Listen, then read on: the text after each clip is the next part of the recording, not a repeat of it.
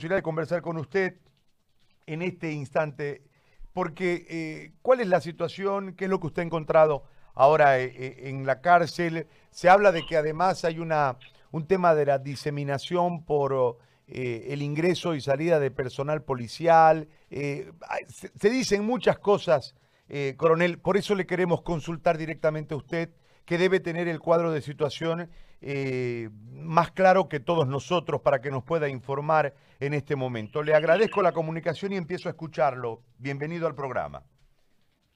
Bien, muy buenos días, Gary, a todo su panel, a todos los amables oyentes de su prestigioso programa.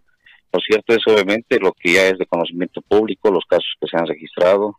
Obviamente eh, eh, estamos tratando de adecuar, bueno, hemos, hemos adecuado en realidad ambientes para justamente eh, eh, aislar a la gente que sea sospechosa, incluso los confirmados. Hemos creado dos filtros al interior de Palmasola. Uno de los filtros alberga más o menos a 30, 30 privados de libertad, y está justamente es la clase, la denominada la Casa Blanca.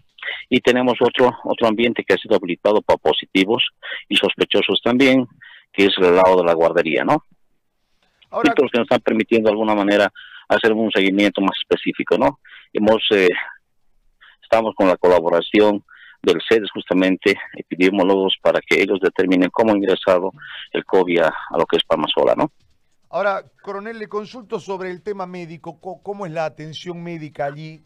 ¿Cuántos médicos hay? El tema de las pruebas, porque al haber 5.000 eh, personas allí que lamentablemente por las condiciones de hacinamiento van a tener roce, ¿Cómo se ha establecido esta otra parte que tiene que ver con un tema externo? La cantidad de médicos que se les han asignado, cómo se ha reforzado el tema de la posta, etcétera, etcétera. Mire, estamos actualmente con seis médicos, estos médicos tienden a crecer, por lo menos estimamos llegar a unos 20 médicos mínimamente, ¿no? Obviamente la atención va a ser durante las 24 horas.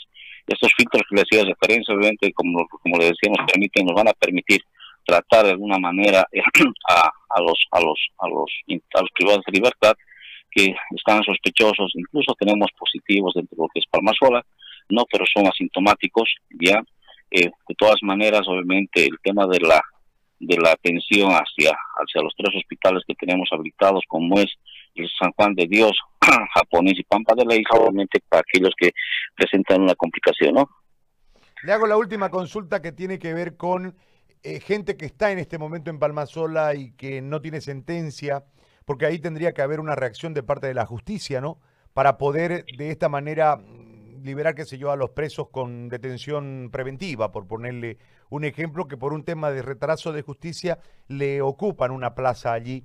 Eh, ¿Se ha logrado conversar esto a través de los, del ministro, a través de la comandancia, para desahogar Palmasola?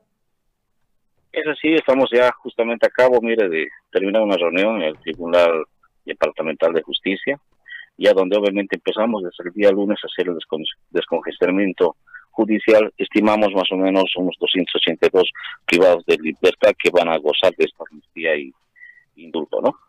Muy bien. Coronel, le agradezco muchísimo por este informe desde la cárcel. Es usted muy amable. Muchas gracias. Que tenga un buen día.